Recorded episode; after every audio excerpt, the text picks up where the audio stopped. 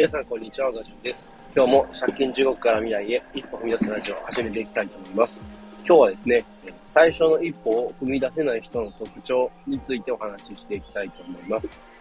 えー、まあ、連日のようにですね、僕自身、こう、挑戦についてちょっと、まあ、似たような、こう、内容の配信を続けているんですけれど、結構挑戦とかっていうのは、最初の本当に一歩が一番もうしんどいというか大変というか、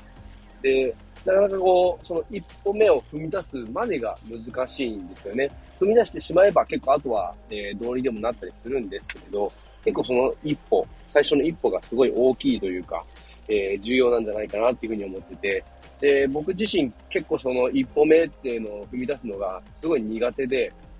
で、えー、結構苦労していたというか、なんで自分はこう、できないんだみたいなことばかり思ったんですね。で、最近では結構いろいろなことに挑戦するようになって、あれこれとこう試していたりはするんですけれど、こうそんな中で自分が感じた、えー、過去の自分を振り返ってのこう、まあ、特徴というか、まあ、こういう風じゃないかなっていう風で、えー、もしですね、こう、もし、あの、どうだろう、まあ自分もちょっと思い当たる節ある、あるかもって思う方はですね、えー、ちょっと聞いていただければなと思います。で、その特徴は何かっていうとですね、え、最初から100%を求めすぎる、えー、要は完璧主義者っていうことですね。で、これ結構僕自身こう後から気づいたんですけど、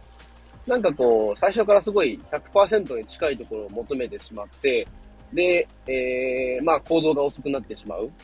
で、まあその、なんだろうな、なるべくこう100%に近づけようっていう気持ちは大切ではあると思うんです。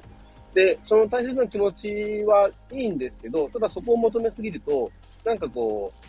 う、もし失敗したらどうしようとか、えー、途中で何か言われたらどうしようとかですね、余計なことまで考えてしまって、で、まあ、あれこれ、こう、準備、準備って言って、えー、まあ、本来なら必要のないことまで、こう、準備してしまって、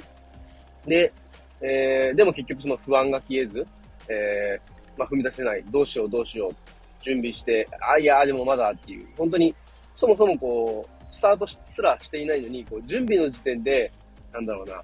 準備にの、なんか100%の準備をこう、しようとするというか、そんな感じで、なんか事前準備の段階でもうなんか考えすぎちゃってる。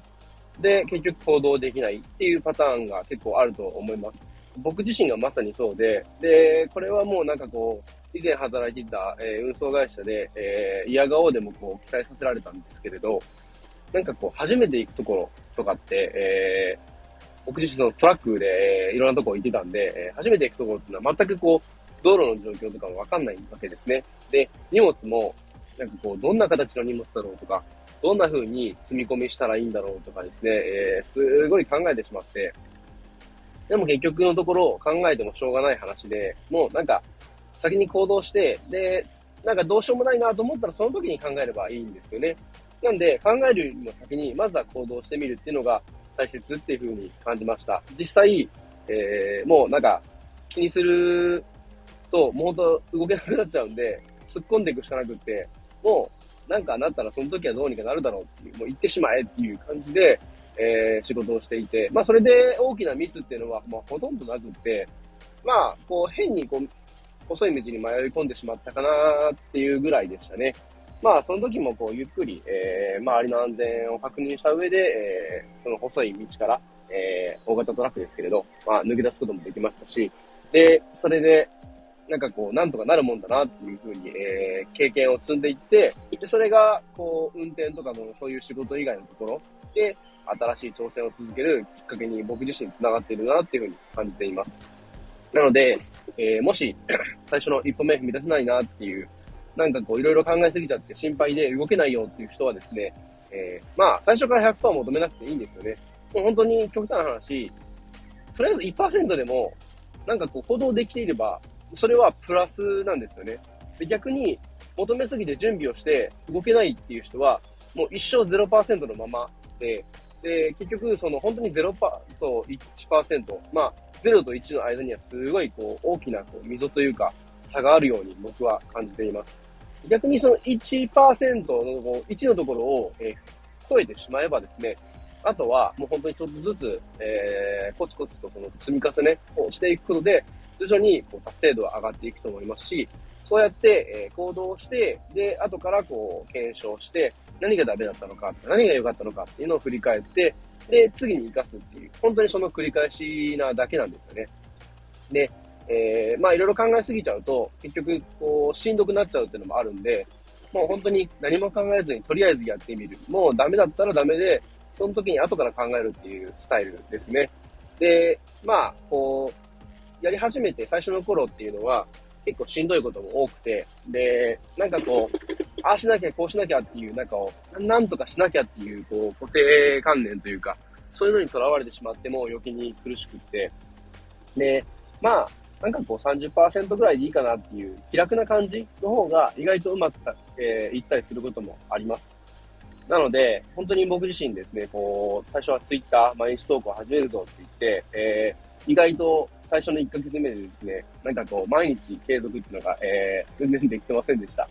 えー、毎日継続してますって言ってる割にはですね、最初の頃、えー、振り返ってみるとですね、えー、1日2日書くことなんていうのはザラで、えー、まあ3日に一度ツイートできればいい方かなとか、それも、えー、3日に一度1ツイートとかですね、そんなレベルでした。で、結構なんかこう、いいことを考えなきゃ、いいことを伝えなきゃ、発信しなきゃって考えちゃって、で、他の人のツイートとかを参考にしようって見るんですよね。で、あれこれいろんな人の見すぎて、結局何がいいのかわかんなくなっちゃって、えー、発信ができない。文章がまとまらない。何を発信すればいいのかもうわかんなくなっちゃうみたいな。ほんとその繰り返しで。でも、今思うのは、本当にこう、なんだろうな、こう特に大事な話でなかったとしてもですね、なんかこう、ひたすらこうツイートを続けていれば、ある程度は、なんか、こう、文章、えー、どんなツイートが伸びるかなとか、どんなツイートがこう発信した後に自分で振り返ってみて、なんかこう、読みやすい文章かなとかっていうのを確認できるんですよね。でもこれは行動してみないとわかんない。結局何かこう結果が出ないと、その結果から得られるものがないんで、えー、なんかこう自分の頭の中だけで悩んで終わってしまう。だから、実際にやってみるのが一番です。なんで、えー、一歩を踏み出せないっていう人はですね、ぜひ、まずは最初の一歩を本当に踏み出してください。で、えー、なんか達成度とかですね、結果とかっていうのは何も考えなくていいと思います。もうやってみて、えー、後から考える。で、もしダメだったら、そのダメだったことを振り返って次に活かすっていう、その繰り返しなんで、なんで、えー、ぜひぜひですね、えー、こう、どうしようどうしようって悩んでる人はですね、もう100%求めなくていいです。なんかこう、とりあえずできたらいいやっていう。1%でもできたらいいやっていう。そんな気持ちで始めてみれば、絶対、えー、なんかこう、徐々に徐々に成果出てくるんで、もう気にしなくていいんで、ぜひぜひ一歩目を踏み出してみてください。えー、そんな感じで今日は終わりたいと思います。最後までお聴きいただきありがとうございました。では今日はこの辺で。バイバイ。